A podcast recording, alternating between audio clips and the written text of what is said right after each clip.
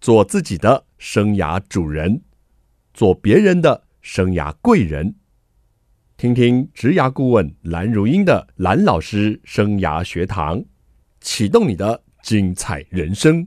听众朋友好，欢迎透过环宇广播电台和 Podcast 收听蓝老师生涯学堂，我是节目主持人蓝如英蓝老师。我们进行的呢是职场 A 咖，我们要访问职场的达人，发现 A 咖的秘籍，提升职场的竞争力。今天来到我们节目现场的是一位大总编， 为什么叫他大总编？因为在我心目中他实在是太厉害了。这是布克文化出版社的总编辑贾俊国总编好，大家好，这个阿丹总编对阿丹总编为什么叫做阿丹呢、哦，因为我的名字姓贾，贾宝玉的贾，嗯，大家以前都叫我贾总编。那贾总编叫一叫，觉得假假的。 那因为我以前有个英文名字叫 Daniel，我现在也是叫 Daniel。啊然后后来我就想，说，哎、那叫阿丹总编比较亲切一点。是是是，对原来是江湖上的名称啊！ 而且呢，您的这个直至，我觉得非常的棒哎。您的出书梦想，我来帮您实现。对，我们希望说能够帮所有想出书的作者都能够完成他出书的梦想。真的完成太多了吧？嗯，没有没有没有，数还不不清够哦，多。还不够多啊！这位先生，你是要完成多少呢？如果是蓝老师的铁粉啊，一定知道我跟贾总编的关系匪浅，因为蓝老师正式的第一本书哈、职涯圣经》就是贾总编协助完成的。是是，不敢不敢。职涯圣经就是我们蓝老师在布克出版的第一本书。这本书最主要的内容在讲职场怎么规划，那一个出社会的新鲜人，那如何能够选择自己所爱的职业？嗯，诠释的很好。那现在我来念一下啊，朗读一下贾总编的 A 咖履历。贾俊国 t r a d y 偶像志创刊总编辑，KKBOX 音乐志创刊总编辑，就是爱涂鸦创刊总编辑啊，而且拉拉熊、学下的猫、角落小伙伴等等啊，累计经手的畅销书超过三百本，我觉得好像不止。 现任城邦出版集团布克文化的总编辑，还有其他的经历哦，包括森学院人文讲座的。讲师、救国团青年期刊编辑营的讲师、台北市国高中期刊评审、救国团县市期刊评审、亚洲插画协会的常务监事，还有好多、哦。如果有兴趣，就自己去查询吧。是是是是。好，那我们来请总编跟我们说一下，你到底是怎么样踏入这一行的呢？好，我高中的时候我很喜欢写文章，那写文章就会投稿校刊。那投稿校刊的时候，就发现，哎、我每次投稿都不中，然后觉得还蛮沮丧的。我想说，我这个文青这么喜欢写，投不中是蛮沮丧的。后来我就去透过我一个朋友，那他去帮我了解之后，他就说啊，那个军国没关系，这次啊，我跟总编辑有大概关照了一下，所以你这次至少会有一篇上。真假对，我就说，哎、那总编是干嘛的？他说，总编就是在选文章的。决定生杀大对，权我的突啊个然人，觉得，哇，我恍然脑洞大开，我觉得总编这一个职位蛮适合我的，因为我蛮很爽爱的写。。 我蛮喜欢写的，那以后如果我当总编辑，我是不是自己写的文章就可以自己选上？哇所以我大学时代就特别跑去校刊社说，我自愿要加入校刊社。哦，对我学长学姐都吓一跳，他说我们校刊是社还没有自愿参加的，嗯，都是被游说来、哎 对拜对托对对来、对吸收来的。对，那加入校刊社之后，发现自己学的不够，我又去参加救国团的一些营队，啊然后认识了出版社的老板，是那时候是号角出版社的老板陈对品潘老师。那我在那边打工，也出了一本书。 哦，那时候我大概是大三的时候出了一本闹笑话哇，啊、出版之后还卖的不错，是是那金石堂的畅销书排行榜。嗯那后来去当兵，退伍之后就来这个出版社工是，作，那一做就做了二十几年。天啊，做到现在。那因为是我喜欢做的工作，是所以中间就算有一些挫折，还是是一些不够的这些资历，其实我都会努力去把它补齐。 OK，所以爱写东西其实是踏入这个圈子最一开始的。对，爱写然后希望说写的东西能够被人家看到。是，然后一直没被看到，对心有不甘，就干脆来争取总编辑啊。 很棒哎，这样的故事哦，我觉得现在如果听众朋友你一直在写东西啊，一直不被赏识没关系，十年后磨一个剑，你就变成某个出版社的总编辑了哈。是是，真的是有趣的故事。这段故事我第一次听到，还觉得挺新鲜的。刚刚你虽然说在整个植牙的过程中哦，一定挫折难免，你不以为意。但是我还是想听听你到底有遇到怎么样的挫折跟困难呢？ 举例来说好了，我是海洋大学造船系毕业的，是那所以我找工作其实并不是这么的顺利。嗯那我就想说，没关系，不妨我从最基本的开始先做，所以我就想说先去卖书好了。就我去应征了一个当时非常有名的一个图书公司，那他专门在卖套书的，哇，我我就进去这个行业去工作。是那他是要每天带着一堆书，然后要去街头去找一些陌生人拜我访。经常看过，而且我经常买，所以你没有遇到我，不然你 业绩就会很好。对，那在过程之中你就发现，出版其实是有一些不同的分工的，是有些负责写书，有人负责嗯卖书，有人负责编书。是，那我是就是觉得，哎，我其实真的很不适合 卖书这个工作。我觉得应该还是回去我的初心，初心就是我讲嗯是了，我喜欢写东西，喜欢 OK 嗯把写的东西编成书。那慢慢后来想说，下定决心就来做出版的工作。是所以当时我就把我的履历嗯投到商业周刊。是。那时候很多人说你不要投啊，你这个履历真的很差、啊， 不会有人要用你。哎、但是还是被用了呀。对，我说还是试试看，对结果就收到了通知，嗯就来面试。那那是次面试我的其实是何飞鹏先生，。OK，所以你算是我的师弟了 还是 师姐啊好。哎呀，我是从那个商业周刊《永康街》开始做起的呀。啊是是是还有 B One 对，那时候听很多前辈都有讲到这一段故事。哎，原来就是有一层关系，所以难怪贾总编特别的照顾我，还有照顾我的书啊，真的是太重要了。总编呢，原来是从卖书的小弟开始做起的，这个故事也是挺励志的。嗯所以我经常告诉学生或年轻人，去踹吧，踹不对也是一种收获。有时候不对才知道说，嗯，可能更对的在哪里啊？嗯没错或者是说知道这一个别人呢、做任何一个行业也有他的甘苦跟美感在哪里啊？嗯哎、这样很不错、哎，你的经历很完 整。好，待会呢，我们就要请总编来聊聊在工作上有什么成就跟喜悦的地方。欢迎听众朋友再回到蓝老师生涯学堂。今天在我们现场这个来宾呢，是出版社的总编辑布克文化。布克文化是属于这个城邦集团里头的一个部分哦。刚刚我们这位贾总编啊，他其实啊，在高中时期哦、就对于这个写文章啦，或者是说校刊的这种编务哦、开始了一些兴趣。大三的时候就出版了自己的书页。居然还可以上畅销书排行榜，所以他其实啊，应该算是出版界的教练了啦。人家所谓的教练，就是说自己有当过球员，那就会是一个好的教练哦。所以本身自己就有出过书，甚至卖过书，所以对这个出版的业务哦经历非常的完整，也蛮多的哦。那总编，您进了商业周刊，还干了一件轰轰烈烈的事，你都没有说。是哦你在商业周刊有一个非常棒的成绩耶、八月吗？啊，说说说你自己说，好， 那时候我其实还是个小编辑。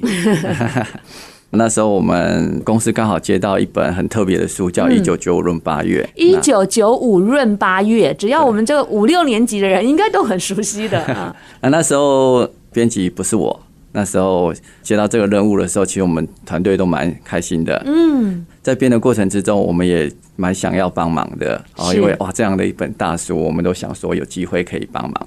那编着编着，突然资深编辑就跟我们社长说：“哎、其实他不太方便编这本书。”哦，那为什么不方便编这本书？因为这本书里面讲的是中共未来会武力犯台这是件事是情。是是是哦，敏感的议题，对敏感的议是题，那他夫君刚好是在国防部哦，嗯哈哈，任高官这样子，身份上，对，身敏感份敏上，嗯感。那 他说这个不方便，那怎么办？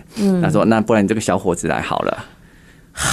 对，反正我也没背景出生嘛之对毒对不对，怕虎。 我也没什么需要考量的，于是我就很认真的说：“好，没问题，就来帮忙。”那那本书因为非常赶，所以其实就很多人帮忙。那当然，因为我也刚开始做啊，哈，是经验是不够，所以其实后来出书的时候错字非常多，哇，那真的被人家笑掉大牙了。但是这本书很火红、啊，哦对，当然后来因为卖的不错，所以其是实大家就忽略了这个缺点就嗯对嗯嗯是是了。是那当然这个也是我引以为戒的嗯啊，嗯就说啊这个。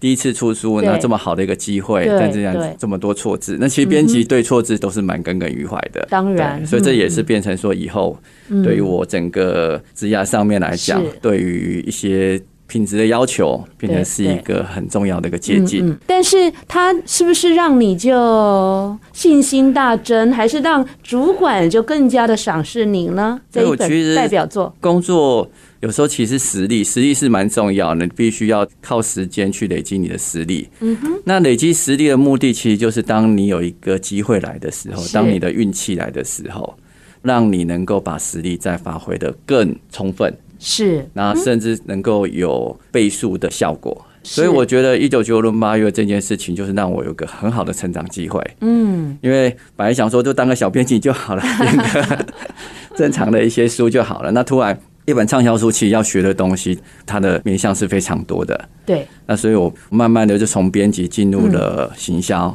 ，OK，进入了业务，嗯是甚至还有仓库的一些行政的管嗯理，嗯都变嗯成嗯因为一个小出版社突然对，这么大的一个书的销售， 其实很多东西都来不及去应对，是你必须就要很快的一个学习力。 OK，能够去把一些还没有准备好，可能迅速要完成的事情，就必须要赶快的准备起来。所以你经历了很大的一个临危受命哈、啊是然后再来经历了火红以后，带来很多的成长机会、对学习对机对，会。需要学习的地方。 OK，那什么时候你才当总编的啊、因为一些机缘巧合，后来是我其实就慢慢的进入了行销跟业务部，那做了蛮久的嗯是这一块。那后来集团也合并嘛，对我本来是商业周刊对嗯就慢慢合并成城邦出版集团。那合并之后，在集团的行政部门，是嗯我们要做一个 ERP 的一个导入。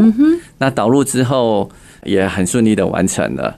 那我就觉得说，应该还是要回去找回原本对编辑的热爱 OK 嗯所以后来在二零零七年的时候，我就回来担任布克文化的总编辑，一直到现在 o k 这样也好久了耶。哦，大概超过十几年了。哦，那总编辑这个位置还是最适合你的，对不对？对，我觉得我最适合当好的还是坚总编定辑。 啊！然后呢，我们刚刚聊了哈，是你刚入行的这一些的经历哦。那你可不可以谈谈一路走来工作上有什么乐趣跟成就感？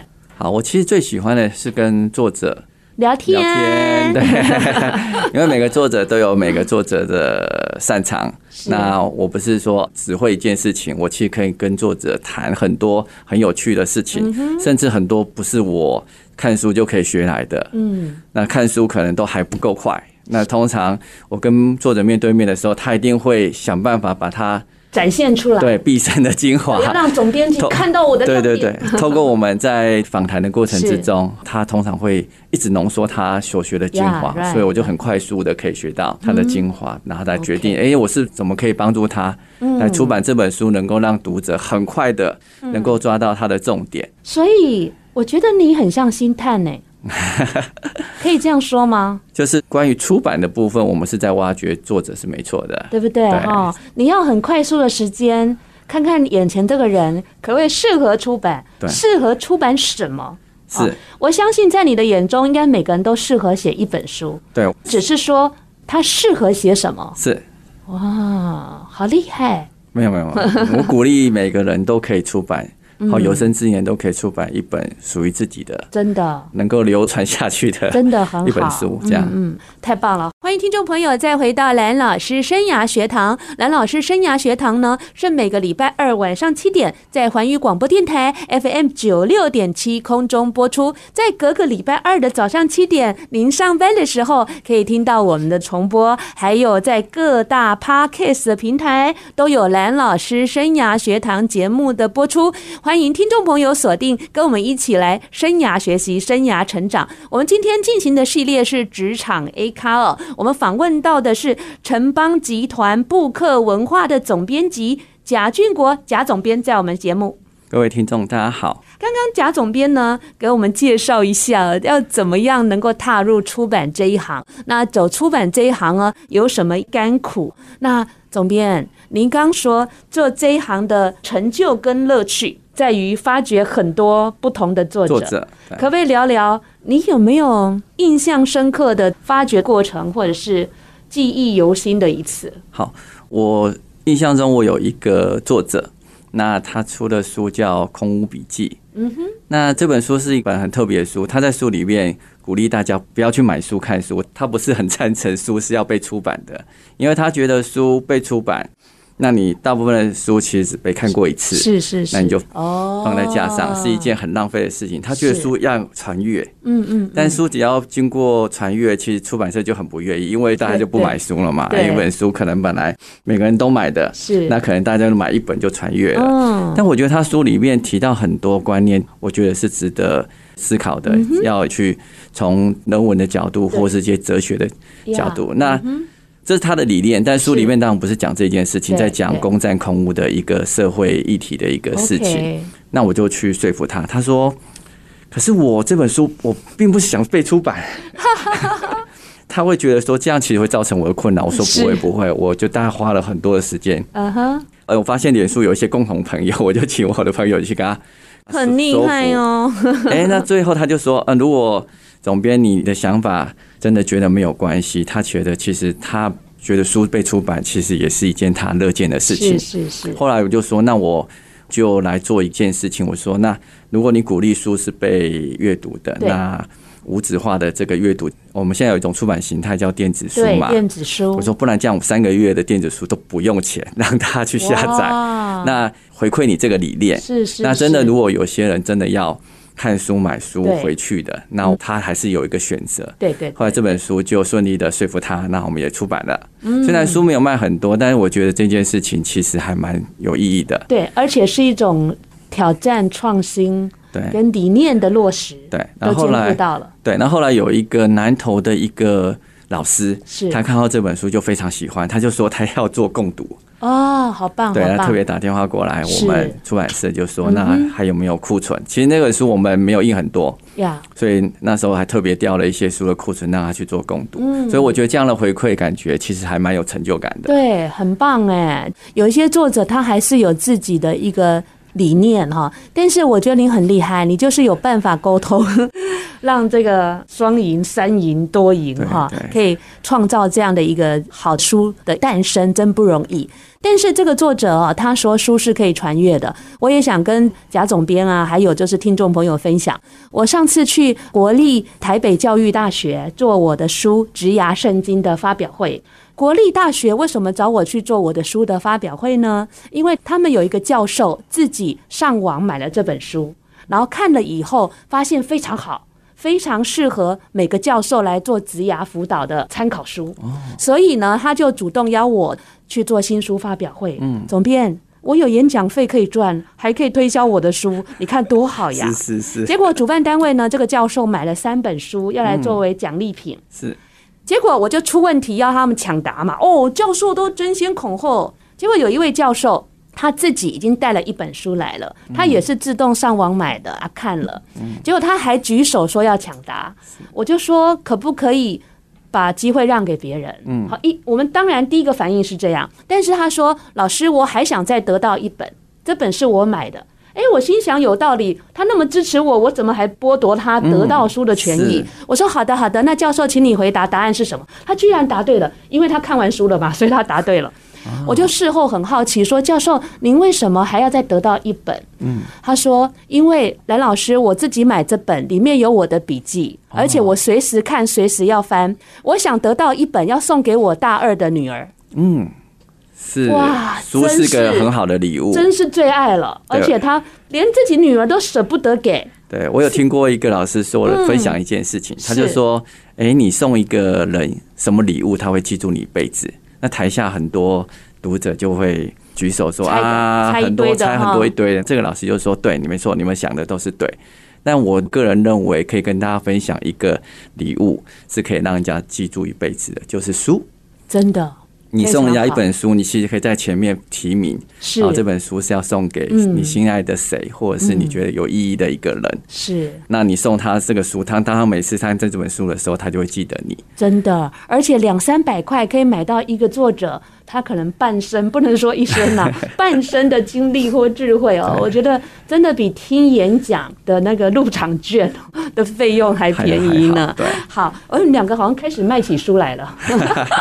好，总编，在你的总编生涯一路走来哦，可不可以帮我们回想一下，有没有影响你很关键的一个人或一个事？好，我想要分享的其实就是我做了我二十六年主管的何飞鹏先生啊啊、我当初面试也是，我他面也试我的，是， 对，到现在他还是我的主管这样是子。的，是那的，他有讲说，其实他觉得一个人在职涯上，其实要切记不要做三件事情，嗯哼，一个就是 懒，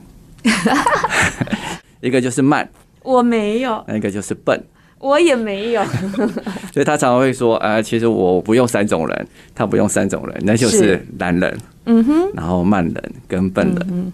那是当然，这个可能是一个比较简单的一个描述方是是式，是但实际是上里面其实还蛮多学问的。嗯，因为我们通常会专注在一些不想要的事物上，没错哦，不要懒，我不要慢， 我不要笨。但实际上，我们应该反过来去思考一件事情说其实把这件事情把它反过来去想成你想要的事情。对对，你要专注在你想要的事情上，是所以你要做一个聪明的人，对你要做一个勤快的人，对，你要做一个这 Smart 个 smart，对这样的一个人。那这个其实就是在职场上嗯比较能够你得心应手，是的一个技巧啦。所以很多事情，当你遇到的时候，你用这三个观念去想的话，你会发现说啊，其实很多事情并不是这么困难。对对对，嗯它可能有时候需要的其实是时间，没错，对，需要的你可以把聪明这件事情当做是另外一种智慧。是，所以你的偶像应该也是何飞鹏哦，是是我也是。您知道吗？他最近哦睡不着觉的那本书 有没有？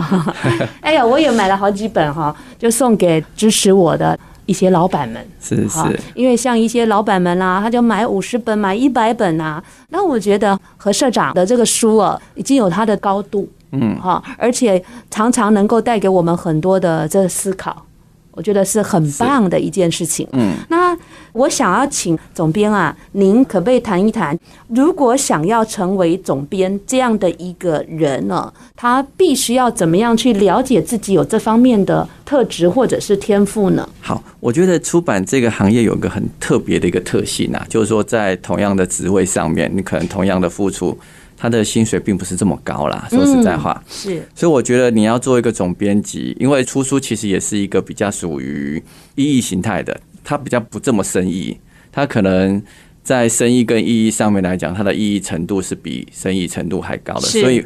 我认为，其实你要做出版这个行业，包括总编辑，其实你必须要有很强烈的置业感。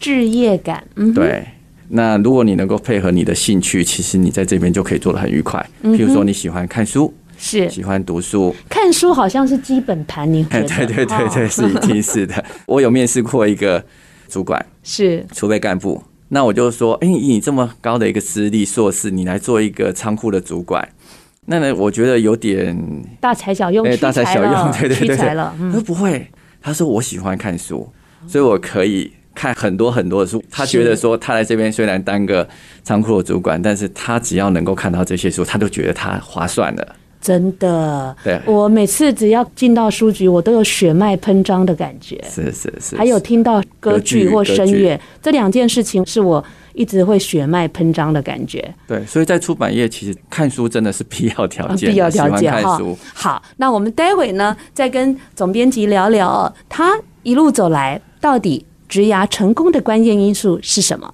欢迎听众朋友再回到蓝老师生涯学堂哦。职场要当 A 咖真是不容易的一件事情，各行各业都有它的美美嘎嘎。但是我总跟学生或听众说、哦，找到一个偶像去模仿他是最快速的学习。你喜欢哪一个企业家？你喜欢哪一个怎么样的人物哈达人？你好好的去研读他哈，那一定会从他身上萃取出来哈一些可以学习的一个路径哦，或者是他的做事处事风格跟他的专业的历练。总编，我想要请你聊一下哦，职涯这样一路走来啊，您觉得您可以在这个位置上做了这么久，做了这么好，如果有关键因素的话，会是什么？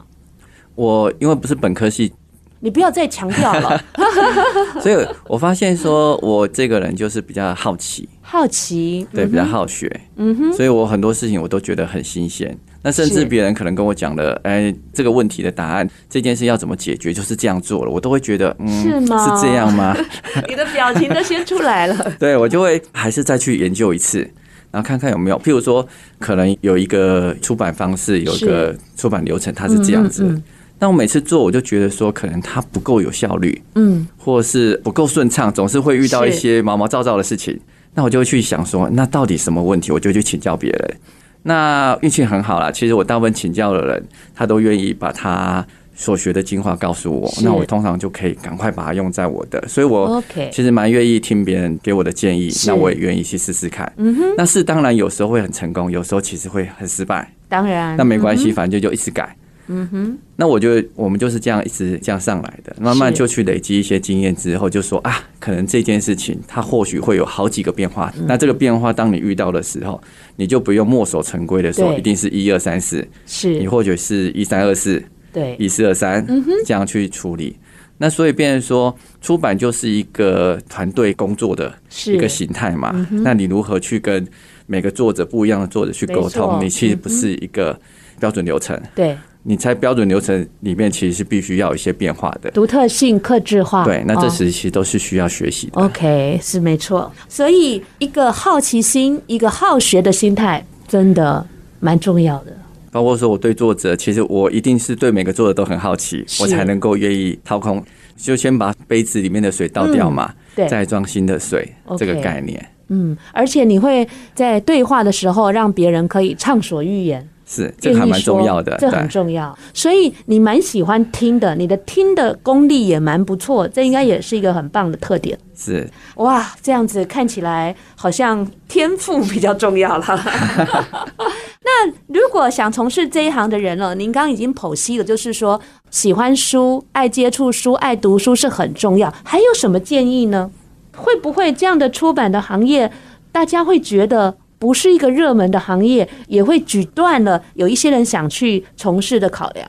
可以来给听众朋友建议啦，就是说，呃，如果你想要来出版社工作是，或者是想要帮作者，是他有一个很特别的一件事情，就是说，有些人是先学好了，譬如说我就是财已经相关背已经练景，好嗯功了。对我也是财经相关背景，我就去选财经相关的书，那这种就是有一个本业的概念。是但实际上呢，如果说以我的梦想来讲，我希望说能够帮每个作者，很多作者都能够出书的话，对其实我需要的是能够像海绵这样去吸收。嗯，那这有点像是出版社的特性。我们讲学海无涯对嘛，它其实书海也是无涯是的。是是，其实很多书可以被出版的。那以目前来讲，其实全世界就日本，它能够出版的书的类型是目前想象空间最大的。哇，所以台湾常常会有很多出版社会说，哇，为什么日本可以出这个书，台湾不能是出？那这个想象空间就变成说是一个局限。当你想说为什么别人行你，别人可以你不行的时候，其实你已经限制自己不行了。对。所以我认为说应该是去想想看自己可以做什么事情，可以做哪些可以做的事情。所以当有很多人介绍作者给我的时候，我不会先判断他可以或不可以，是我都会说我们聊聊看。对的，讨论看嗯看，有时候其实真的会出乎我意料之外，说原来这个领域竟然有这么多人呀，在关注着这个是嗯知识领域。那难道我们在这个知识领域里面没有一个出版社都了解吗？是所以其实开放的一个学习心态其实是有必要的 OK 因为它不像教科书哦，有个没错课纲，对对你就绕着课纲在走，是知识不是这样子。 OK，希望让听众朋友可以参考一下。那我们接下来要跟总编您进行一个快问快答，可以吗？好好，可以，没问题。要快一点哦。好， 您小时候最喜欢做的工作是什么？科学家，你最大的优点或强项是什么？学习力您在看求职者履历的时候呢，最在意哪一点？奇怪的地方，您在面试的时候最喜欢问求职者怎么样的问题？问他交了男朋友没有，交了女朋友没有，如果有机会重新选择，您还会做这一行吗？还会啊，是好您未来还有什么很想做的事？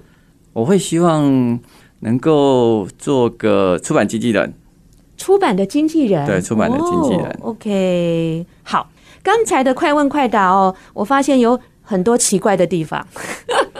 总编， 是你怎么会看求职者的履历说在意奇怪的地方？什么叫奇怪？你的定义是什么？譬如说，他的履历里面可能很多东西都正经八百，突然有一个东西很奇怪，譬如说，哦，他可能每个工作都只做三个月，我就问他说为什么？哦那这个是很正常的。是那或者说，他在求职的过程之中发现他读了两次大学，那你也会觉得很奇怪。嗯嗯，那我会觉得说，这些异常事件反正是你好奇的，比较能够知道他原本的一些想法呃想法，而且对对故对，事性。对，因为一成不变的东西，大概大家都是跟着走的嘛。嗯，那异常的东西比较能够知道这个求职者他发生了什么事，当初他发生这件事情的时候，他做了什么判断。哦哇，好有意思哦！奇怪的地方，以后我也好好注意奇怪的地方 哦。哎、然后你面试的时候问人家说什么交了男朋友、女朋友是干嘛呀？在面试的时候，其实他们都很紧 张啦。当然，，啊对我们通常问这个问题的时候呢，他们通常就会比较放松这个心嗯情，然后就开始聊。聊完之后，我们再回来讲的时哦候，有时候反而是能够问到你想要的答案，比较能够判断这个人是不是能够。嗯，对所我以发现还蛮有效的。，这一题是来话家常的 对 对对然后对。疏解防备的。对，而且他们也会觉得很奇怪，为什么面试要问这个问题？他们有时候还笑了一下，哎对哦好有意思啊！ 哎、小时候想当科学家，是是是，因为我们那时候的教育环境就是这样子，男生就要当科学家嘛，女生就要去当老师啊。啊，是是，但是后来你学了造船，对，读了没有造船去系造船，然后去然后当了总来编当辑。总编辑了哈。是是是所以人生啊，有时候呢，真的是有趣哈，但是有时候回想来哦，其实好像早就已经知道自己要做什么了。嗯，高中嘛， 是是不是蛮早的哦对？所以我非常希望哈、收音机旁的听众朋友多去尝试，然后多打破你既有的框架，或者是父母啊、社会啦、师长对你的期许。我觉得早一点认识自己，你的人生应该会更有趣。嗯，好，而且更快乐，这是我想各行各业下来的专访哦，我们都可以从这些人的身上知道，他们都蛮早认识自己的，嗯，这个是一个很特殊的一点。好，总编有没有一句座右铭想要跟听众朋友勉励一好下？好，最近学到的就是你不用很厉害再开始，是你要开始才能很厉害。那这刚好也是我在这个行业，也是我的写照了，因为是我不是本科系的嘛，那我就是个兴趣。那来这个地方遇到了很多贵人，很多包括蓝老师啊，这些作者愿意给我机会在这个地方，那我也是慢慢学。你一定要先开始，慢慢学，你就变得很厉害。你不是说先很厉害再来学，那这个是以目前的环境来讲，其实更适合这句话。呀，对送给每个听众朋友。嗯，我要谢谢总编辑圆了我出书的梦。下个礼拜二同一时间，蓝老师生涯学堂，我们空中再见了，拜拜。拜拜。